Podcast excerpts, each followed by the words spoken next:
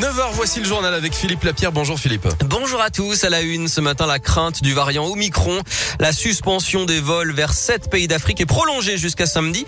Mais tout Français se trouvant dans ces pays d'Afrique pourra rentrer en France, annonce ce matin du gouvernement. Pour l'instant, pas de variant Omicron détecté dans notre région, mais ce n'est qu'une question de jours ou de semaines selon l'Agence régionale de santé en Auvergne-Rhône-Alpes. Un premier cas a été détecté sur l'île de la Réunion.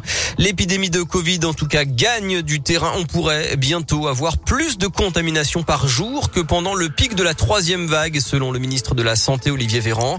Le taux d'incidence dépasse 440 cas pour 100 000 habitants dans le Rhône. Un peu plus de 10 000 personnes sont à l'hôpital en France et 47 000 nouveaux cas ont été enregistrés ces dernières 24 heures. Dans ce contexte, à Lyon, la fête des Lumières dans une semaine tout pile est maintenue. Ce sera du 8 au 11 décembre, 31 créations avec des gestes barrières, le port du masque et dans certains lieux le pass sanitaire. Et puis du côté de la vaccination, l'agence régionale de santé appelle à la patience et promet d'ouvrir de nouveaux créneaux.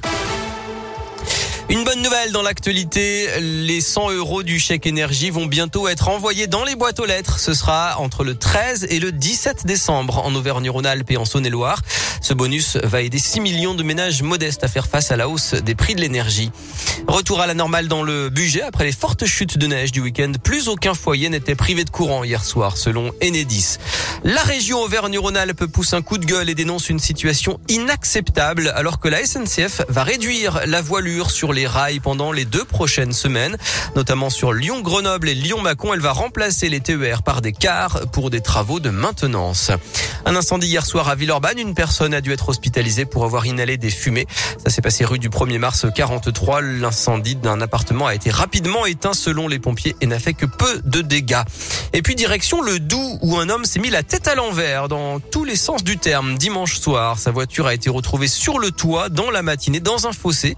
D'après l'Est républicain, le conducteur était toujours au volant, la tête en bas, ivre mais indemne. Son accident visiblement ne l'a pas trop perturbé puisqu'il a donc terminé sa nuit attaché à son siège pendant 6 heures malgré Oh le froid et la neige. Le réveil a quand même dû être un peu compliqué. Mal de tête, hein.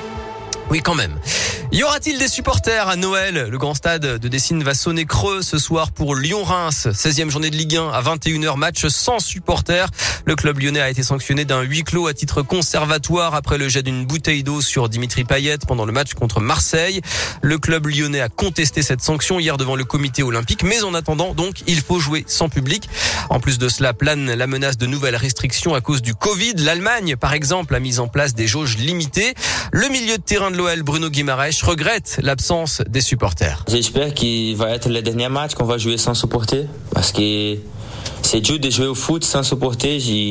Ici à Lyon, on- j'ai vu qu'ils sont en train de faire vraiment la différence. Ils nous aident beaucoup, même quand le match il est difficile. Toujours qu'ils sont avec nous ensemble, qu'on joue à 12. S'ils sont pas là, c'est- différent. J'espère qu'on va les revoir le plus vite possible dans le stade.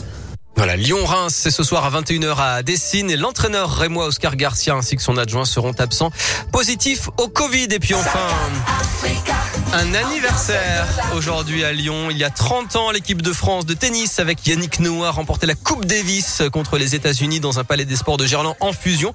Et pour cet anniversaire, Henri Lecomte, l'un des artisans de l'exploit, sera à Lyon aujourd'hui pour présenter un documentaire retraçant les coulisses de cette victoire. Merci beaucoup Philippe, vous restez avec nous. Il y a les QVQ qui arrivent dans un très court instant Oui. dans ce Scoop Matin.